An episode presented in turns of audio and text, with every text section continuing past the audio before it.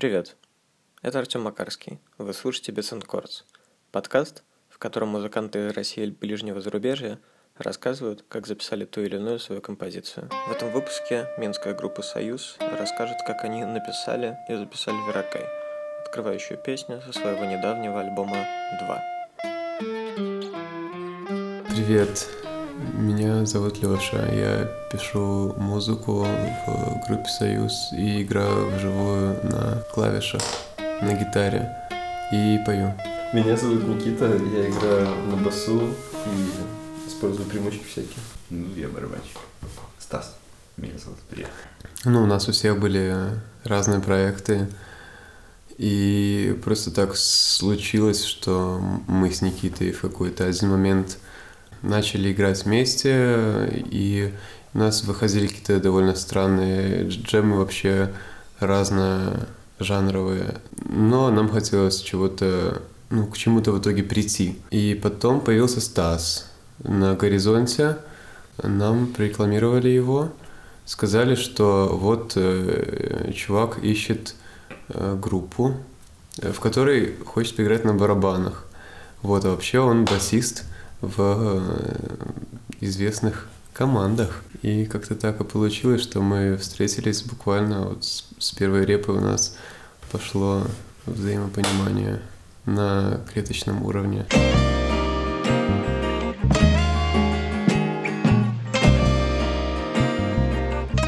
Но мы решили особо даже ничего не придумывать взяли рабочее название песни.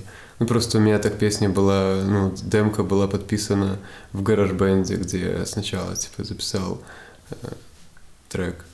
Вот. И, э, ну, Верака — это просто фамилия, э, ну, композитора Артур Веракай такой был.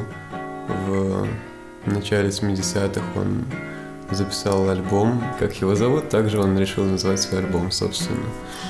Вот. И альбом не сразу, но уверенно, скажем так, за, за лет 20 набрал определенную популярность в кругах э, в хип-хопе, который тогда типа начал подниматься. И чувак особо не был никому известным и вот стал известным. К минимуму вот этот альбом, ну, я писал, получается, песни в гараж-бенде. Ну, я как записываю, то есть у меня э, появляется какая-то идея, я пытаюсь ее сразу там наиграть, ну, то есть если у меня есть какой-то, какой-то инструмент под рукой, не знаю, гитара, например, вот я там наиграю на гитаре, Потом там, если у меня барабаны есть под рукой, там я на студии на какой-нибудь, я могу сесть там за барабанами, что-то даже настучать, и потихоньку склеиваю песню. Я могу так песню делать, там, не знаю, несколько месяцев. Просто там за, за полдня что-то я там придумаю, и потом отложу. Потом так бас, появится идея какая-нибудь там через, скажем, через какое-то определенное время, и вот э, песня доклеивается, доклеивается, и получается что-то цельное. То есть просто все зависит от э, идей, которая вот появляется в голове, и, э, ну и часто от инструментов, которые есть рядом. Просто иногда садишься, что-то там начинаешь настуч- настукивать или там играть, и получается ритм, и думаешь, блин, прикольно, хочется от этого как-то дальше куда-то плясать. Вот, и дальше там, не знаю, берешь бас, там, ого, вот это, блин, классно. И так появляется демка, потом я приношу ребятам и мы совместными усилиями как-то ее можем препарировать, что-то можем изменять, можем изменять ритмику. Чуваки могут э, резать ее как-то.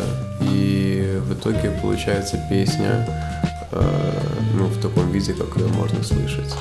На этом альбоме я даже не знаю, ну, большинство треков, наверное, с большего ну, остались в таком виде, в каком я их, наверное, написал как демки. Но некоторые песни были такие, типа, наполовину готовы, и тогда мы их уже вживую э, доклеивали, додумывали, потому что, ну, там были совсем уже такие хиленькие демки, скажем так. В случае с Веракаем, mm-hmm. да, она была, в принципе, полностью практически написана. Только мы концовку немножко там поменяли вживую. Все получилось ну, довольно ровно. Хотя мы изначально допускали то, что могут быть какие-то такие грубые моменты, там какие-то нестыковки, но такие э, с душой, можно сказать, что это не просто тупая запись, а ну, а мало того, что работа, так еще и ну какой-то случай был конкретный э, был помещен. Ну, может, какие-то особенные звуки аппарата, ну, если как-то грубовато играешь, то ну, появляется какой-то определенный окрас. Вот, ну еще и пленка давала много эффекта. Что касается всей записи вот всего альбома, э, весь костяк мы сыграли вживую, то есть мы его очень тщательно отрепали, вот, но как бы мы все равно допускали, естественно, в каждой песне типа долю случая какого-то шанса, там есть какие-то типа неожиданные моменты, которые мы сами, ну, то есть мы не знали, что так произойдет, и вот они остались на записи, и, ну это такие приятные очень моменты. Весь костяк, э, все основные инструменты были записаны вживую, то есть на той же студии, где мы репаем, и там же вот мы, по сути, мы звучим на альбоме так, как мы звучим у себя на репетициях. А на репетициях мы у себя звучим очень классно, нам все очень нравится. Мы записали все, получается, ну, у себя на студии, но некоторые моменты, допустим, там звучат струнные живые, там э, Стас пригласил э, свою подругу, и она за собой позвала целый квартет струнников, вот, и мы им скинули ноты, и которые я очень геморно и долго писал.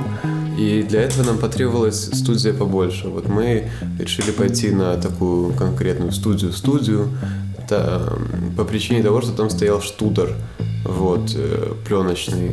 То есть э, ну, вот эта машина пленочная, на которой, в принципе, на которую записывались все записи раньше, такие профессиональные записи. Э, Ну, я имею в виду вообще не на этой студии, а в принципе, как раньше записывали как раньше записывали музыку. Единственная проблема была, что этот штудер двухканальный, поэтому там, ну, то есть пришлось просто поставить два микрофона и с них снимать четырех струнников. Вот так вот записали струнные, и потом по логике подумали, что, ну, наверное, стоит также записать и вокал тоже в той студии. Вот, типа, чтобы он звучал чисто, классно. Но в итоге, короче, с вокалом произошел полный, полный салют произошел с вокалом, да, и мы потратили на него деньги. И, по сути, я провел типа три се- вокальные сессии на этой студии, довольно дорогие. Ну, типа на чистый микрофон, крутой. И ни одна из них не попала в запись, потому что я понял там, ну, спустя три дня записи, что я просто в такой обстановке не могу записываться, что мне нужно сидеть, иметь перед собой компьютер, перезаписывать каждый раз фразы. Поэтому чистый вокал э, просто не получился. И тогда пришла идея просто сделать таким кустарно-художественным способом все.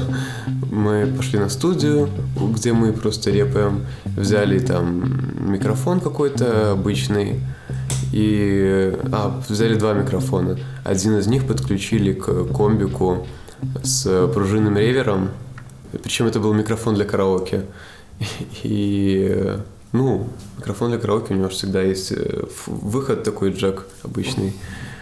Собственно, поэтому и было такое решение. Ну, типа, мы подключили его туда, и звучало прикольно, ну, типа, как на таких, не знаю, какого-нибудь там Эдуарда Матео или да блин, ну каких-то не шибко дорогих, э, не, не шибко дорого записанных э, альбомах там 70-х, когда понятно, что это записывалось не за огромные бабки, а вот так, типа как было. И нам показалось это по-своему привлекательно. Вот, и поэтому вокал получился на самом деле не супер э, чистым.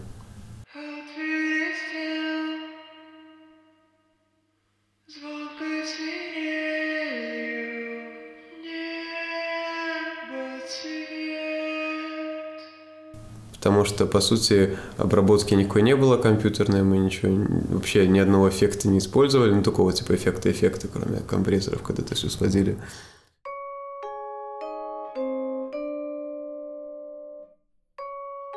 Была история смешная про, ну как смешная, такая просто жизненная про, про вибрафон. Как мы хотели его записать. Это было очень сложно, потому что вибрафон, в принципе, как бы фиг достанешь, а я написал его, и я чувствовал, что ну, без него будет лажа. Вот. И я Никита вроде бы нашел через кого-то вибрафониста, А, из Академии музыки. а, из Академии музыки. Вот, да, из Академии музыки. И я с ним начал списываться, и мы, наверное, трижды, он трижды в последний момент переносил нашу запись э, вибрафона, потому что, ну, естественно, вибрафон никуда не выносится, он стоит в Академии музыки, э, то есть только мы можем туда зайти и записать его своим оборудованием. Мы, значит, э, не могли трижды это сделать по разным причинам, которые он называл. То у него поставили репетицию какую-то незапланированную, то еще что-то. В итоге уже все, мы договорились, и мы должны были прийти туда, в эту Академию музыки. И мы собирались пойти большой компанией, дружно записывать вибрафон. Это же так интересно посмотреть всем на вибрафон. Э, Вот, и еще наш друг со студии Рома, он тоже говорит, интересно, никогда не видел вибрафон, хотелось бы посмотреть, понаблюдать, помочь с процессом записи. Но э, нам сказали, что вахтерша против. Вахтерша против, а это, ну, последняя инстанция. Ну, практически последняя, но до последней простым смертным просто не добраться. Потому что там я, ну, какой-то есть прям начальник-начальник из министерства или кто, ко- короче, чтобы там пройти в Академию музыки, а это какой-то типа секретный объект, не секретный объект, а, ре- режимный, простите, режимный объект это. Вот, и туда просто не пускают смертных в количестве э, от двух человек. Пришлось идти нам с Никитой вдвоем. Как-то нас выбили, и то сказали, блин, а что, один человек не может там все проконтролировать, А мы записать? еще опоздали на час, наверное. И мы опоздали. И вахтерша такая говорила, вас уже ждут вообще-то. Да. Потом мы не знали, куда идти, просто стояла девушка, я даже не знаю, кто она и что она делает, но она сразу поняла, что нас ждут и сказала, вас ждут, проходите, вот вам туда. Мы записывали вибрафониста уже на комп, потому что, опять же, вот э, в случае с этим пленочным рекордером, ну, кассетным, на который мы записывали всю пачку, у нас мы, ну, были ограничены восьмью дорожками, и мы старались даже какие-то там вещи соединить там в одной дорожке, которые не конфликтуют типа по частотам. А барабаны писались тем же способом почти как и вокал. У нас есть один комбик с пленочным, ой, с пружинным ревером. И у него есть два входа. В один вход у меня включен бас изначально, а потом мы додумались подключить э, микрофон от коробки тот же самый. Ну, пол- положили его просто на ударку и включили в другой вход. И поэтому во время записи из одного, ком- из одного комбика шел и басовый сигнал, и барабаны обработаны. Поэтому это все просто шло на одну дорожку в рекордере. Бас с камбаря и ударка. Вот. Это как вуз собрать все Да. И мы, ну и получается, как записали, так записали. Это фактически очень сложно отредактировать. Концовка — это один из тех моментов в песне, которые мы переделали, потому что в демке там не было вот этих вот э, м, Точка. точек, да. Там просто ну, заканчивалось все на струнных, и там был ровный ритм барабанов, но то, что мы в итоге ну, придумали вживую, когда вживую разбирали эту песню, оказалось гораздо интереснее. Вот, и просто когда я писал, ну, там, дописывал струны, я подумал, что это можно как-то все обыграть и совместить. И получилось. То есть я, по сути, даже не знал, как это будет звучать в итоге, когда мы все, все, все инструменты запишем. Я только себе так, ну, чисто воображал. Вот, но получилось классно на записи. Ну, мы просто когда репетировали трек и не помнили, чем он должен был заканчиваться, мы просто играли как считали нужным, и из этого получилось что-то новое. Тупо джем. Что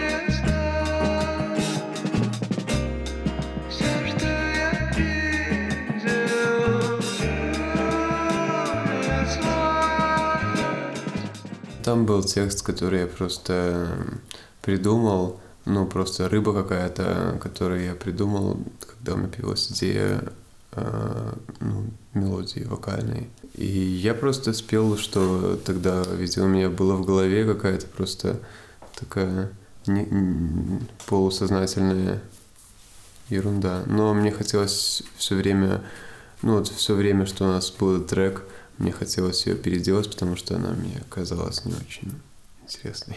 На самом деле, ну вообще, вот я как слушатель, мне текст не очень важен. Мне скорее важна мелодия и то, как она подается, то есть окрас вот этот эмоциональный и так далее. То есть, ну, я слушаю кучу, там, не знаю, музла на португальском, и я не всегда знаю, о чем поется. Мне, конечно, часто бывает интересно, я там захожу в какой-то там их сайт бразильский, на котором все эти тексты выложены, пытаюсь скопировать, э, вставить Google переводчик, получаю на русском какой-то жуткий текст, э, закрываю глаза вот так вот рукой, ну, типа, на- нажимаю на крестик и закрываю вкладку. Мне не так важен текст, как просто ощущение, э, которое создает вокал. То есть, ну, не знаю, в моем случае, наверное, вокал просто как отдельный инструмент. Но этот текст мне нравится из вот всего альбома, я бы его как-то выделил. Мне конкретно в этом тексте захотелось э, передать какой-то звукоритм.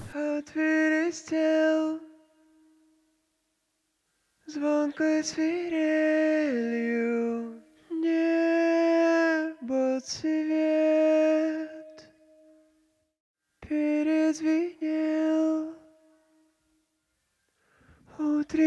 тенью стеклопакет. Допустим, первые строчки явно вдохновился я Велимиром Хлебниковым, замечательным э, этим самым поэтом и писателем, и вообще вот товарищем. Ну, не хотелось что-то просто делать, э, какую-то стилистику, вообще кальку, а просто хотелось взять вот идею составных слов, то есть соединить что-то э, ну, условную залу с чем-то супер простым и понятным.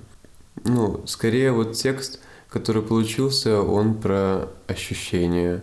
Я не думаю, что он о чем-то сильно сможет рассказать, кроме как об ощущении. Просто о, о чувстве. Едет метро, тесно согнувшись, человек. Ну да, ему не очень приятно. Он, наверное, не знаю, о чем он может думать. Может ни о чем не думать. Может быть, он привык э, сгибаться пополам в метро и ездит так каждый день. Но в первом куплете мы слышим, что над поверхностью Земли там какая-то жизнь происходит. Вероятно, герой, который согнулся пополам в метро, не особо-то за этой жизнью поспевает. Спасибо, что послушали этот выпуск. Если вам кажется, что у меня или у Гриши схожие с вами взгляды на музыку, то советую также подписаться на мой Patreon или подкаст Гриша Boom Club, который прямо сейчас рассказывает про малоизвестную, но очень интересную музыку из 60-х. Ссылки на и то, и другое вы найдете в описании. А сейчас мы послушаем песню Веракай целиком. Thank